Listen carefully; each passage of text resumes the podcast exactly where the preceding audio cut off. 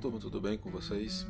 Na aula do dia 26 de setembro de 2019, nós concluímos o estudo do Poder Legislativo através das comissões parlamentares, que vimos pode ser comissão permanente e comissão temporária. Eu sugeri também em sala de aula o livro eletrônico do Supremo Tribunal Federal, que compila as melhores decisões relativas às comissões parlamentares de inquérito. Vocês podem obter um exemplar visitando lá o blog, tá? É, coloquei lá no blog também uma imagem que achei muito interessante, que faz uma espécie de resumo de tudo que nós estudamos em relação ao tema das CPIs. Bons estudos.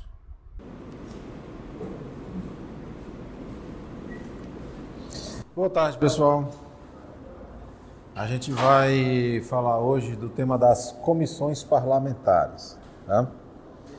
Bom, nós já sabemos que o nosso poder legislativo ele contempla a existência de duas casas, a Câmara dos Deputados e o Senado Federal. Por isso, ser chamado de Congresso Nacional, né? Porque o Congresso reúne duas casas legislativas. Uma que traz a representação popular, Câmara dos Deputados, e outra que irá abrigar os representantes dos estados e do Distrito Federal, que é o Senado da República. Quando a gente fala dessas duas casas legislativas, a gente costuma imaginar que o trabalho dos parlamentares que ali ocupam as cadeiras é sempre a nível de plenário. E o que é o plenário? O plenário é aquela, aquele espaço, aquele átrio que geralmente nós vemos nas filmagens televisivas, onde existem aquelas mesas e ali eles deliberam eles votam, eles opinam, eles discursam, eles até mesmo caçam a si mesmo e presidente da República. No entanto, pessoal, essas casas, elas não funcionam somente no plenário. Aliás, é onde menos funciona é no plenário. E digo isso porque há muito mais trabalho nas comissões existentes em cada uma dessas casas do que no Senado e na Câmara dos Deputados em seus respectivos plenários. As comissões, elas são uma espécie de mini Câmara, mini Senado, mini plenários. E essas comissões, elas existem de maneira a dinamizar, de maneira a agilizar o trabalho dos congressistas. Isso porque existem dois tipos de comissão existem as comissões permanentes e as comissões temporárias. As comissões permanentes, como o próprio nome já nos dá a entender, são aquelas comissões que sempre existiram e existirão, de acordo com a nomenclatura que elas recebem nos respectivos regimentos internos. Então, a Câmara dos Deputados tem o seu regimento interno que disciplina quais comissões fazem parte daquela casa.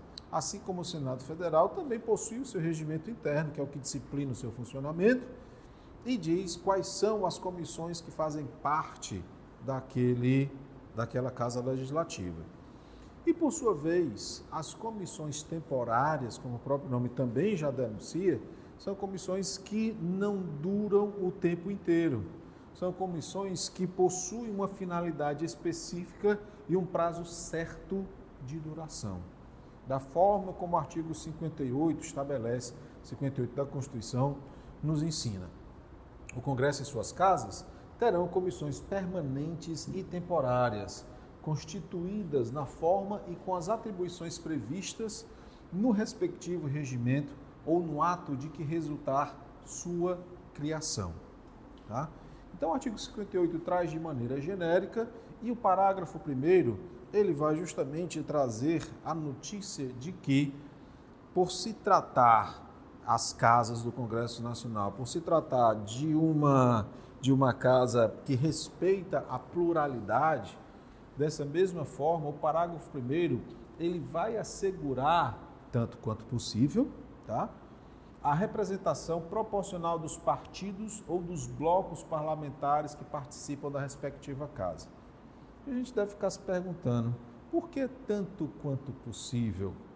Porque, na realidade, os partidos, as lideranças, os blocos, como a própria Constituição é, anuncia, eles que devem dizer o nome dos integrantes que irão compor as comissões. Então, se porventura um partido político ou um bloco não dá o nome dos parlamentares que irão compor as, a, as comissões, então pode eventualmente ser prejudicada essa participação plural, essa participação proporcional. Então, no que tange às comissões permanentes, pessoal, nós temos aqui o parágrafo segundo que vai nos dizer qual é a atividade das comissões. Como, por exemplo, vai depender da matéria que elas vestem, a gente já vai daqui a pouco ver exemplo dessas comissões, mas a depender da matéria que seja de competência dessas comissões, de que, que qual é a, tarefa dessas comissões? Discutir e votar projeto de lei que dispensar na forma do regimento a competência do plenário salvo se houver recurso de um décimo dos membros da casa.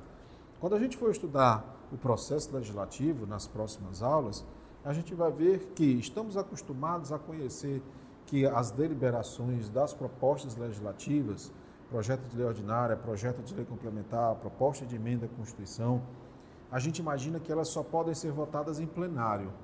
Com esse dispositivo, a gente acaba de ver que não necessariamente todos os projetos de lei precisam ser aprovados no plenário. Eles podem ser apreciados dentro das próprias comissões, sem a necessidade de ir para o plenário. Qual é a vantagem disso daí? Aprovar numa comissão é muito mais rápido, é muito mais fácil. Porque a comissão ela vai ter quantos integrantes? 30, 17, 25. Então, para que você consiga a maioria, é muito mais fácil e é mais fácil também de negociar as aprovações. Tá? Vive acontecendo. É, é comum isso daí, é muito comum. Agora, se porventura, vejam só, se 10% dos membros da casa, Câmara dos Deputados, 52, Senado, 9, se esse quantitativo fizer um requerimento para votar em plenário, aí é obrigatório o projeto de lei ser é, encaminhado para o presidente da casa para pedir pauta a fim de incluí-lo na votação. Por que isso daí, pessoal? Porque a comissão ela é uma representatividade do plenário. O plenário, sim, que é a totalidade da casa. Daí porque ele ter mais valor, ele ser soberano se comparado com as comissões. Tá? Então, a, a, a, é uma, é uma mais-valia que o plenário apresenta em relação às comissões. Ela também poderá realizar audiências públicas. Vive acontecendo audiência pública. Tá? As comissões elas convocam autoridades, convocam pessoas voltadas à sociedade civil para discutir projetos de lei. Até o Supremo faz isso daqui. Quando vocês forem estudar controle de constitucionalidade, vocês irão observar que existe uma figura no controle de constitucionalidade chamado amigo da corte, ou amicus curia.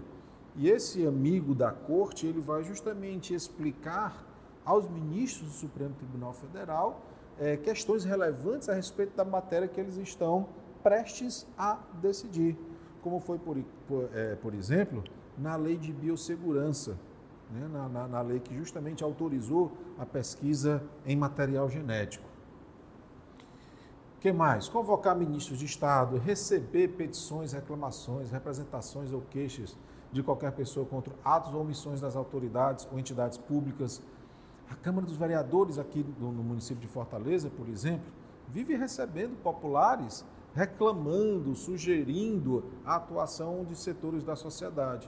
Comissão de Direitos Humanos, Comissão de Habitação, Comissão de Saúde, recebe toda essa demanda populacional para depois ouvir o ente público, solicitar depoimento de qualquer autoridade ou cidadão e ainda apreciar programas de obras, planos nacionais, regionais e setoriais de desenvolvimento e sobre eles emitir parecer.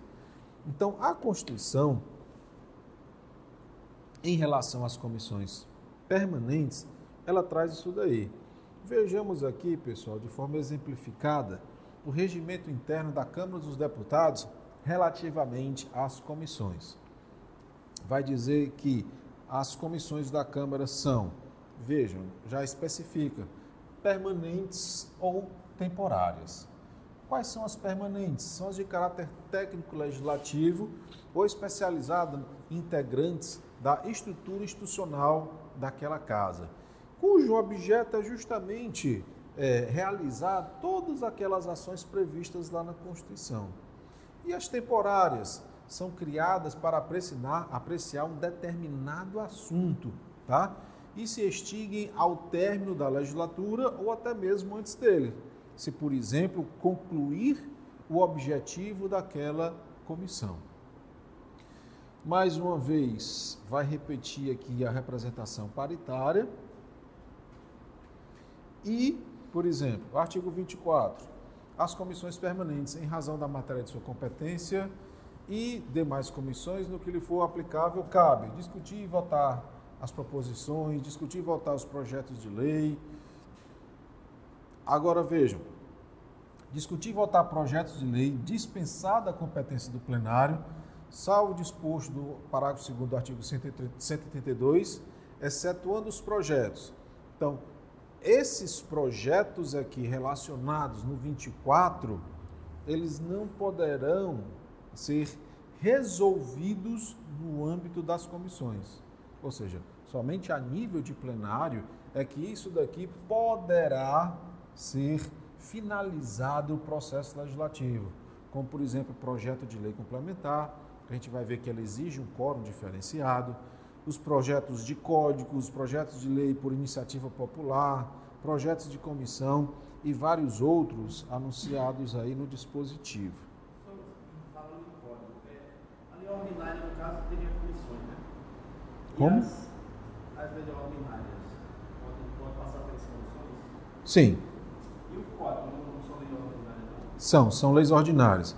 Mas pela lei complementar 75 barra 75 barra 96, ela vai dizer é 93.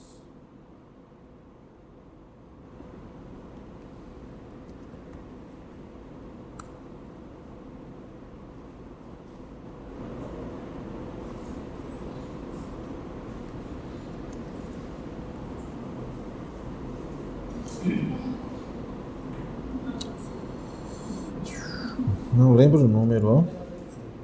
90 e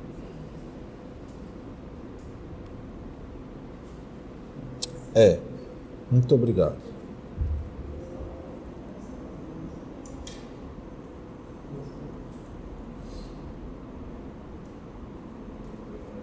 No caso dessa emenda constitucional da, da Previdência, ali não é uma comissão, né? Aquele plenário que tem o ministro da Fazenda, que é a Fazenda, né? que ouvia os deputados, todo, como é que a gente chama aquele ali? Comissão. Hum, Ali é uma comissão. né? Comissão? Veja só, ah, por exemplo, o Código Civil. O Código Civil é uma lei ordinária, mas ele é considerado um código. Segundo essa lei complementar 70, 95, né, de no, 96, né? De 98, errei tudo, todos os números que eu podia errar para encontrar essa lei, eu errei, impressionante. Ela vai dizer justamente que um código, o que, que é? É uma lei que vai reunir basicamente todos os institutos referentes a um assunto. Código Civil, Código Penal, Código de Processo. Então, apesar de ser trazido por uma lei ordinária, o que não, não, não pode ser traduzido como de menor importância, mas a relevância dela justamente reside no aspecto de que ela busca regulamentar, quase que esgotar um determinado ponto do, do direito, do ordenamento jurídico. Veja só, o Código Civil tem mais de 2 mil dispositivos. Então, para que uma comissão sozinha resolvesse o Código Civil ou qualquer outro código, isso deixaria de ser apreciado, deixa de ser enriquecido por outras, por outras ideias que porventura possam surgir. O nosso, o nosso Código Civil passou, salvo engano, 35 anos em tramitação. 35 anos. Muito tempo, né?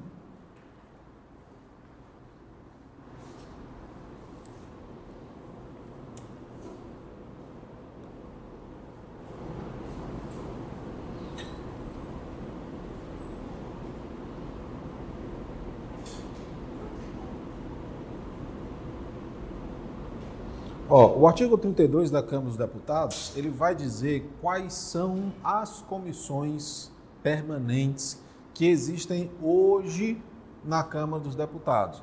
Eu estou falando Câmara dos Deputados, mas no Senado Federal é a mesma coisa. Praticamente repete o regimento interno da Câmara. Claro, com algumas adaptações, né, com alguns termos próprios que foram redigidos pelos senadores.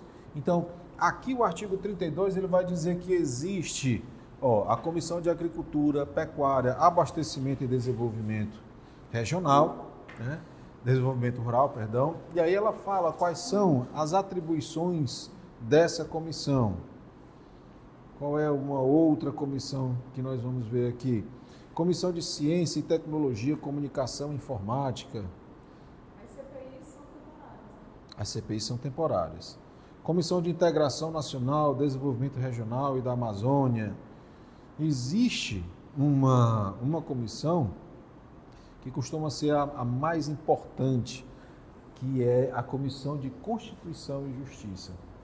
A exemplo, aqui nós temos outra, Comissão de Defesa do Consumidor, é, a CCJ, Comissão de Desenvolvimento Econômico, Comissão de Desenvolvimento Urbano, Direitos Humanos e Minorias, comissão de educação. Então, para que serve cada uma dessas comissões? Justamente para discutir esses assuntos inerentes à matéria que ela se propõe.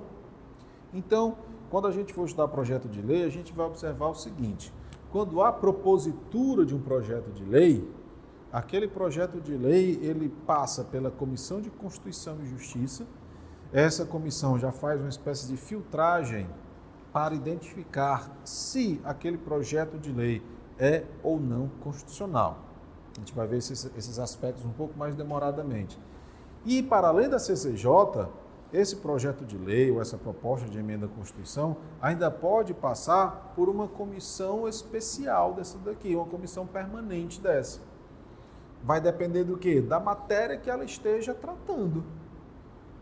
Então, se é, por exemplo, uma matéria que visa a reforma tributária pode vir para essa comissão de finanças e tributação. Se for uma que altere ou inove a defesa do consumidor, pode vir para outra comissão que nós vimos aqui no regimento interno. Tá? Então, ela passa por essas comissões chamadas comissões temáticas, para depois, se for o caso, recebendo parecer favorável, ser apreciada no Senado e, se for o caso, sancionada pelo presidente da República. É claro que nesse caminho né, passa muita água debaixo dessa ponte. Mas o que eu estou mostrando para vocês é justamente o que a Constituição não é, esmiuça e felizmente não faz, deixa para o regimento interno fazer. Por que felizmente, pessoal? Porque afinal de contas, se houvesse a necessidade de criar ou modificar uma comissão, somente através de uma proposta de emenda à Constituição. Aqui é muito mais fácil alterar o regimento interno. Tá? Então, é justamente o que se chama de matéria interna corporis. Então, cada casa legislativa vai redigir o seu regimento interno da maneira em que for mais praticável, nos termos da Constituição, claro. E aí, só para ilustrar, esse daqui é um exemplo do Senado Federal, tá? Tem um texto bem mais simples do que o da Câmara dos Deputados. Ele só diz: olha, terá comissões permanentes e temporárias, nos termos do 58 da Constituição. As comissões permanentes, além da comissão diretora, são as seguintes. E aí vai começa a enumerar quais são as suas comissões, incluindo, portanto, também aqui a CCJ, Comissão de Constituição, Justiça e Cidadania, e aí depois vai falar das demais comissões. E vejam só, no que tange às comissões temporárias, o que, é que o Senado vai dizer? Que existem as internas e as externas, além das parlamentares de inquérito. Quais são as internas? Previstas no regimento é, para finalidade específica, tá? Fazer um estudo de um, de determinado ponto, ou externas, destinadas a representar o Senado em congressos, solenidades e outros atos públicos, e quando eles formam delegação para, por exemplo, conhecer o poder legislativo de uma outra república, de um outro Estado soberano, e depois as parlamentares de inquérito, criadas nos termos do artigo 58, parágrafo 3 da Constituição, que é isso que nós vamos ver agora. As famosas CPIs, né? Hum? Tem, tem sim.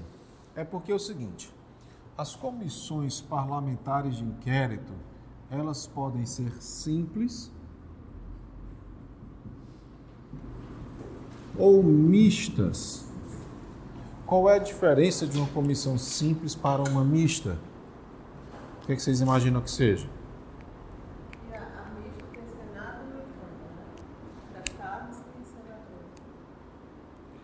A simples ela é composta tão somente pelos integrantes da casa que a criou. Ah, mas não precisa sempre ter o Senado, junto com a CPI da Câmara? Não precisa sempre ter a Câmara numa CPI do Senado? Não, não necessariamente. Eles que irão decidir se há necessidade da presença de membros da outra casa para compor a CPI mista.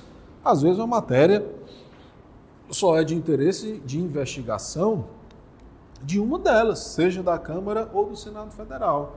Então, pode ser a CPI simples ou a CPMI, que é mista, Comissão Parlamentar Mista de Inquérito, criadas aí nos termos do artigo 58, parágrafo 3 que diz o seguinte: as comissões parlamentares de inquérito, que terão poderes de investigação próprios das autoridades judiciais, além de outros previstos nos regimentos das respectivas casas, serão criadas pela Câmara dos Deputados e pelo Senado Federal, em conjunto ou separadamente, mediante requerimento de um terço de seus membros, para a apuração de fato determinado e por prazo certo, sendo suas conclusões, se for o caso, encaminhadas ao Ministério Público para que promova a responsabilidade civil ou criminal dos infratores. Bom, eu acredito que vocês já tiveram oportunidade de vislumbrar os trabalhos de comissões parlamentares de inquérito. Né? Quantas nós já observamos aí através da publicidade nacional. Meus caros, então vamos lá. Primeira coisa que eu sugiro a vocês a prestar bastante atenção, esses poderes das comissões parlamentares de inquérito. Por que isso daí? Veja que a Constituição ela vai dizer o seguinte: terão poderes de investigação próprios das autoridades judiciais. Por que, que eu gosto de chamar a atenção para isso daí?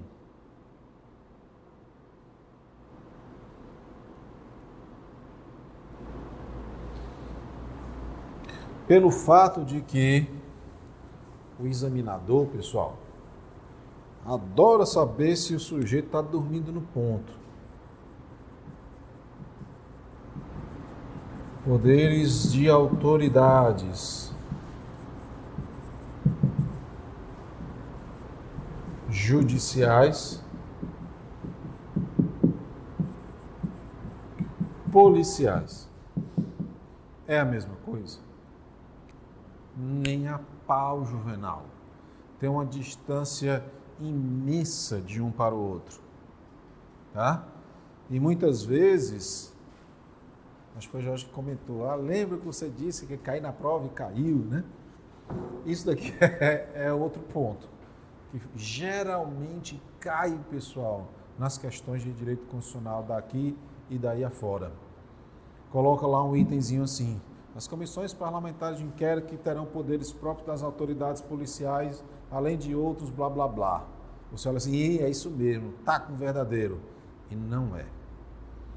Uma autoridade policial, por exemplo, ela não pode determinar a quebra de sigilo bancário, a quebra de sigilo telefônico, busca e apreensão. Nada disso ela pode fazer. Por quê? Porque a relativização de direitos fundamentais.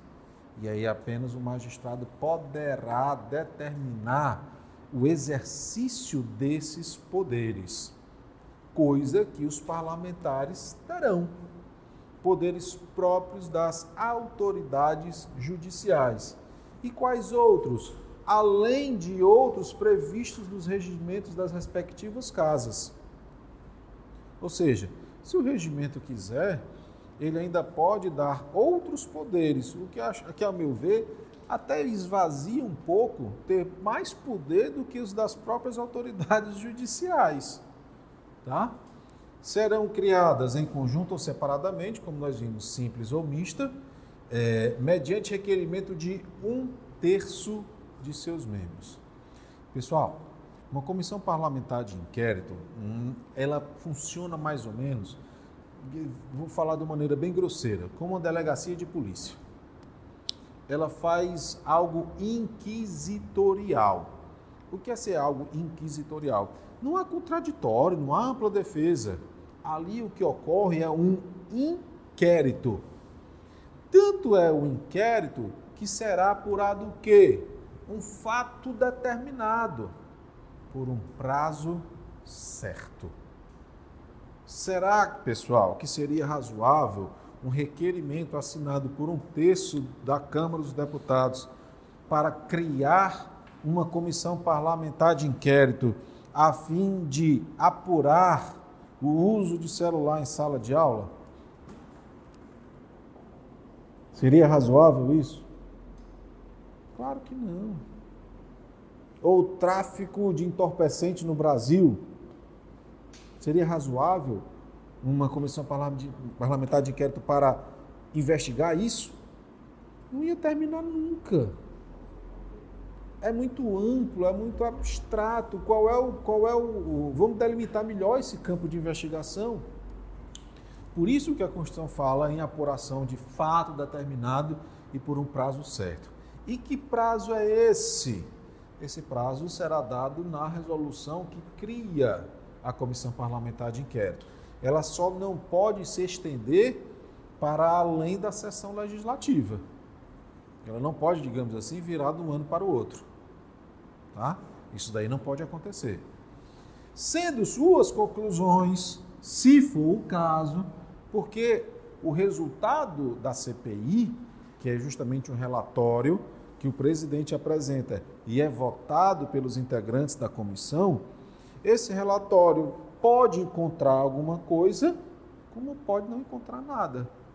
A CPI da Petrobras não achou nada. Curiosamente. Não foi, não achou nada. A CPI da Petrobras não achou absolutamente nada. Mas a CPI dos Correios achou. Mas, Mas só achou porque tinha uma filmagem do cabo botando dinheiro no bolso mesmo, né? É, mas a pena do mandato já dá a CPI, não, vai para. Pronto, é isso que eu vou falar agora. E depois, é, é, mista, é quando um senador e um deputado está envolvido, ambos estão envolvidos e, e junta tudo? Pode ser como foi na, no caso da a CPI do mensalão. C... Fica a critério deles e está previsto no regimento interno do Congresso Nacional, porque são três regimentos: a Câmara, Senado e o Congresso. Tá? Aí você perguntou: a, a CPI ela caça alguém? Não, ela não caça ninguém. Ela produz um relatório. Esse relatório, como a própria Constituição está dizendo, se for o caso, é encaminhado para o Ministério Público. O que, é que o Ministério Público vai fazer? Pessoal, não confundam o Ministério Público com o Poder Judiciário. Tá? Ministério Público, quem é? Ministério Público é uma das funções essenciais da Justiça. ele é o que fiscaliza se a lei está sendo cumprida. Ele não é contra ninguém, em tese. Ele é a favor da sociedade. Ele defende o cumprimento da lei. Daí que ele poderá tanto provocar o poder judiciário para reclamar a responsabilidade civil, reclamar a responsabilidade criminal dos que foram identificados no relatório da CPI. Para além disso, se for o caso, esse relatório pode ser encaminhado para o próprio plenário da Câmara ou plenário do Senado, né? onde eles irão apurar se ali houve quebra do decoro parlamentar. Porque, havendo quebra do decoro parlamentar, vejam que não se trata daquelas hipótese, daquela hipótese de perda de mandato decretado, daquela condenação criminal transitada em julgado pelo Supremo, não. Na qual a perda do mandato fica dependendo da aprovação, da provocação de partido político que tem representante no Congresso Nacional, que foi o que nós vimos na aula passada. Numa condenação judicial, a Constituição fala que a perda do mandato está condicionada à eleição do plenário da casa. Mas, quando se trata da própria casa caçando, por base do relatório da CPI, uma vez que tenha caçado, acabou. Foi o que aconteceu com o Cunha, foi o que aconteceu com o Delcino Amaral, né, e vários outros né, flagrados aí no mensalão. Então a CPI, por isso que eu falei para você, fazer uma analogia bem grosseira, é como uma delegacia de polícia. Ela apura. Depois de apurado, se for o caso, ela manda para algum lugar. Manda para o Ministério Público, o Ministério Público manda para o juiz. Da mesma forma que pode acontecer aqui. O Ministério Público manda para a responsabilidade civil e responsabilidade criminal. Só que como se trata da casa política, a comissão manda para o plenário também. Plenário, e aí decida se aqui vai ter cassação ou não. Tá? Então, é ali é um julgamento, ali pode ser um julgamento jurídico provocado pelo Ministério Público e pode também acontecer um julgamento político da própria casa, seja a Câmara ou o Senado. Seria o procurador-geral da União, Ministério Não. Aqui seria o Procurador-Geral da República. PGR. Procuradoria-Geral da República.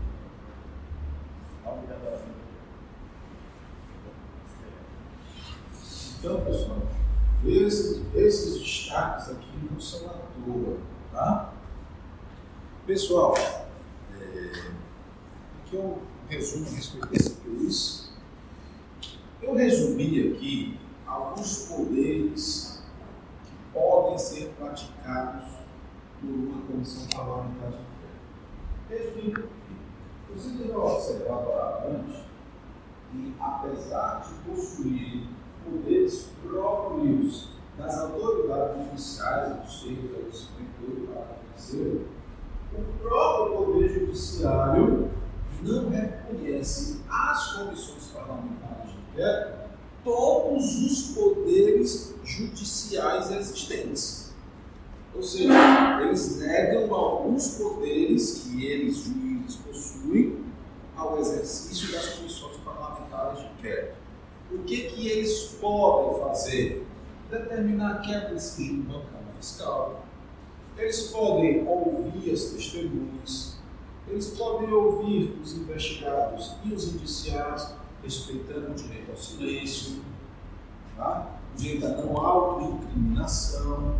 Eles podem realizar perícias, exames, requisição de documentos em busca de provas legítimas e, apesar de nós termos visto, visto que as CPIs elas são criadas para apurar um fato determinado, o Supremo já decidiu que, à medida que os trabalhos das CPIs avançam, pode ocorrer, e geralmente ocorre, um crime acaba puxando outro, o surgimento de outros objetos a serem investigados conexo à investigação principal. E aí, apesar da CPI ser criada para investigar fato determinado, poderá ser aditada para abranger fatos novos, claro, desde que haja uma ligação, uma relação com o objeto inaugurado da CPI. O que será que ainda não pode, apesar da Constituição dizer que tem os mesmos poderes das autoridades judiciais? Ela não pode decretar prisão, a não ser em flagrante delito. Mas ainda é novidade para a gente, porque afinal de contas, qualquer pessoa pode dar voz de prisão a outra, desde que esteja flagranteando o criminoso.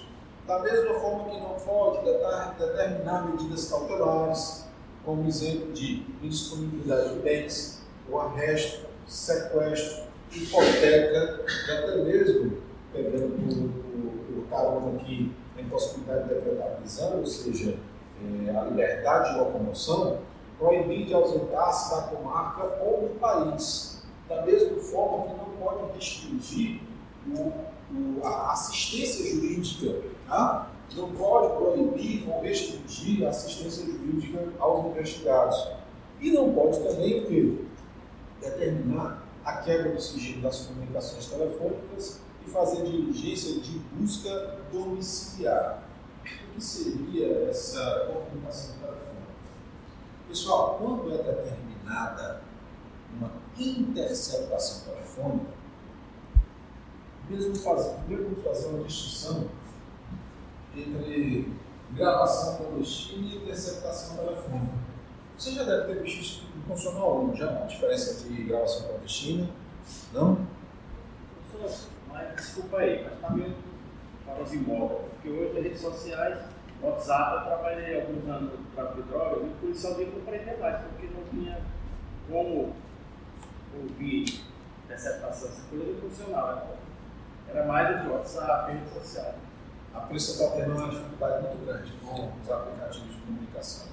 Primeiro porque eles são criptografados, né? WhatsApp, por exemplo, e a não ser que a pessoa libere o WhatsApp, ele não vai conseguir, pelo menos até hoje, acho que nunca conseguiram quebrar a criptografia do WhatsApp. Nem o... Só do Telegram, né? Porque o Telegram, a diferença é o seguinte, o Telegram ele armazenava as mensagens no servidor. Não armazena nada. Fica armazenado no telefone da pessoa, no terminal. Caso queira, né? Caso queira. Então nós temos duas coisas: a interceptação telefônica e a gravação clandestina.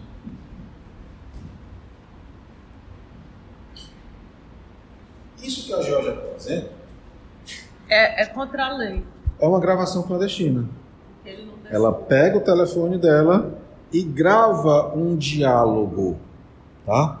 Isso não é contra a lei, mas não é ilegal. Mas você tem que autorizar, né? Isso. Mas veja só.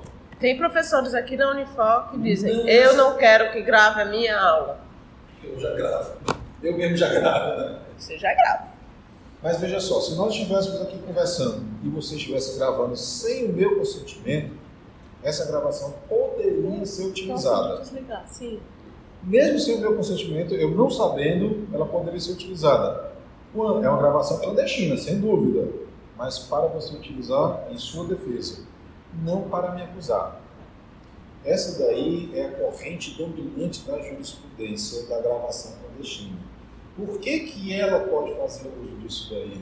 Porque é um diálogo do qual ela estava travando e não está sendo utilizado para prejudicar uma outra pessoa.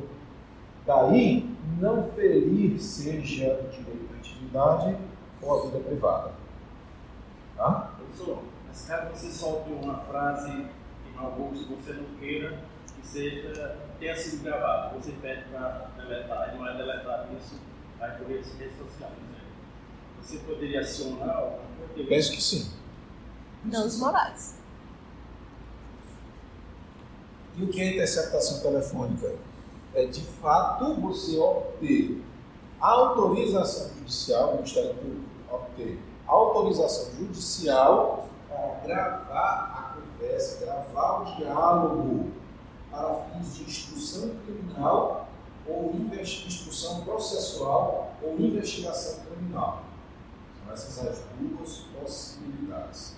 Investigação criminal em âmbito da polícia ou instrução processual dentro do Poder Judiciário.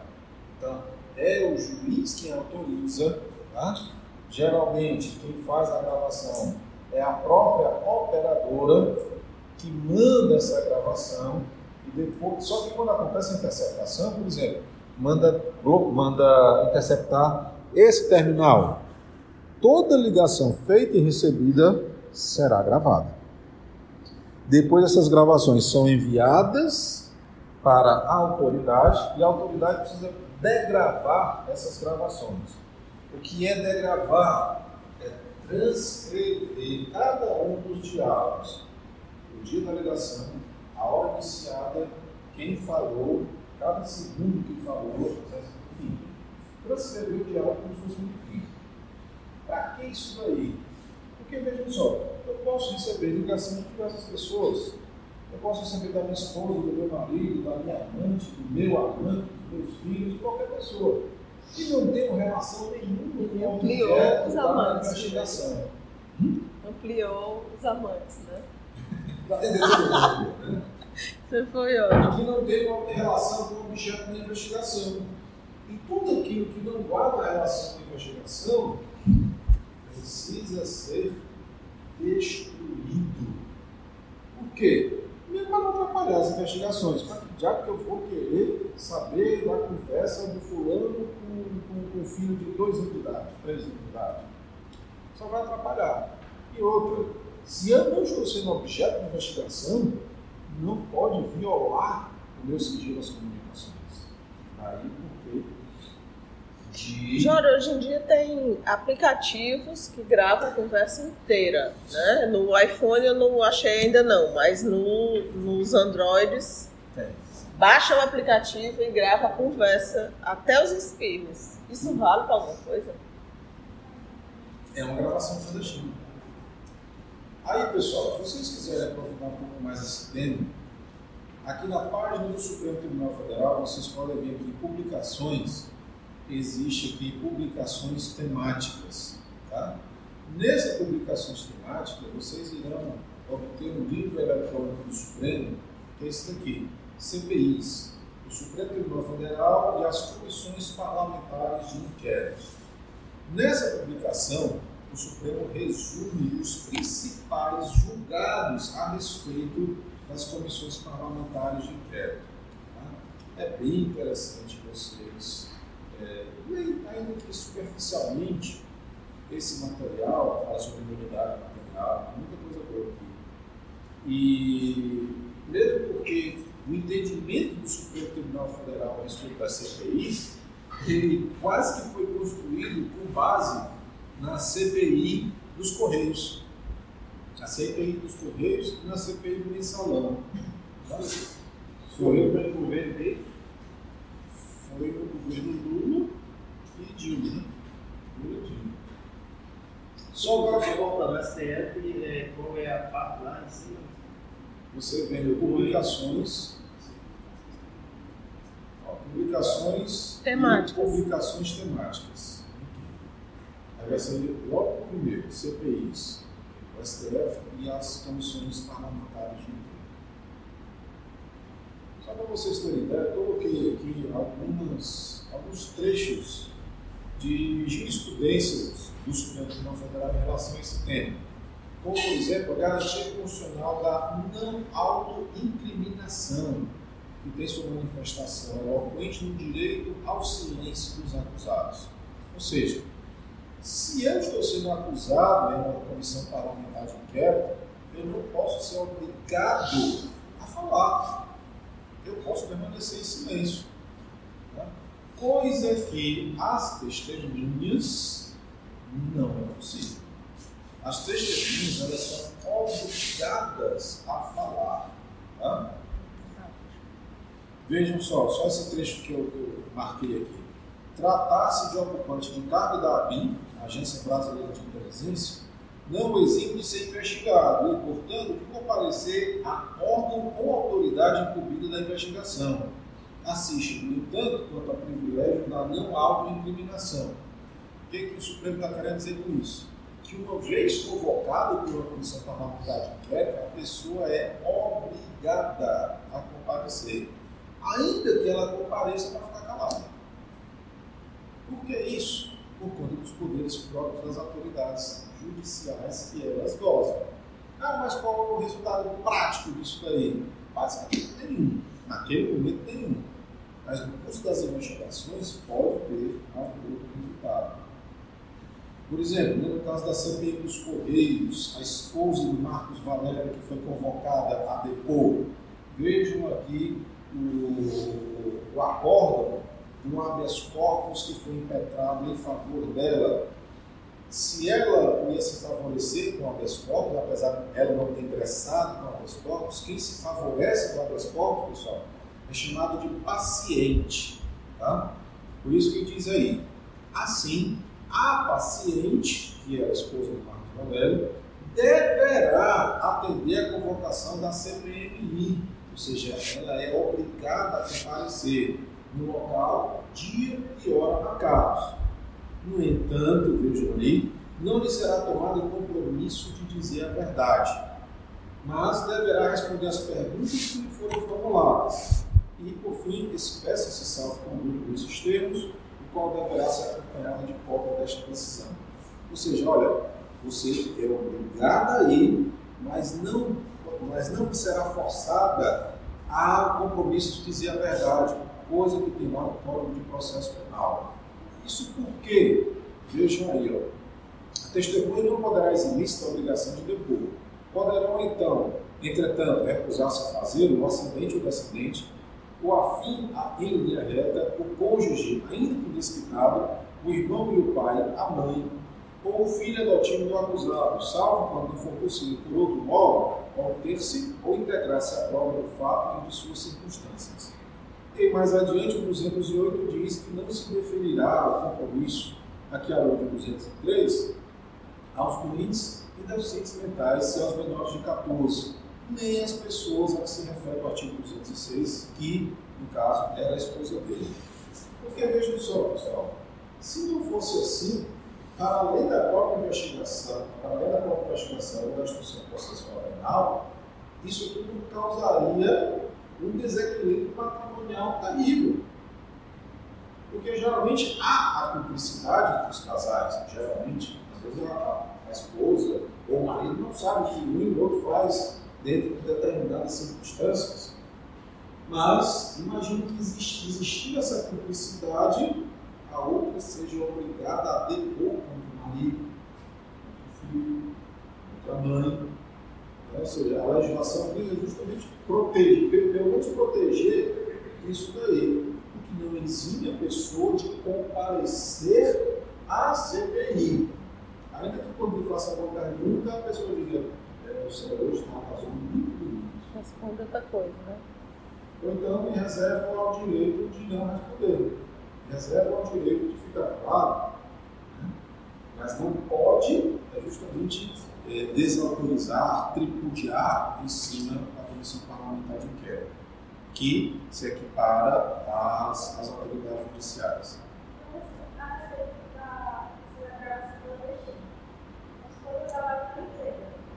Nessa empresa teve uma funcionária que foi demitida e depois ela foi readmitida devido ao caso legislacional. Aí, eu, como funcionária, abri o WhatsApp na, no computador da empresa e estou conversando com essa funcionária. Eu saio e alguém olha a minha conversa e salva. Aí, no caso, seria esse ponto clandestino. A meu ver, sim. É tudo que não é legal, que não significa dizer ilegal. Porque não é o WhatsApp em si é algo privado. Mas como estudo, eu deixei a minha conta da empresa Eu entendo que não pode ser utilizado, não. Tudo bem até aqui, turma? Então, na próxima aula, vamos falar de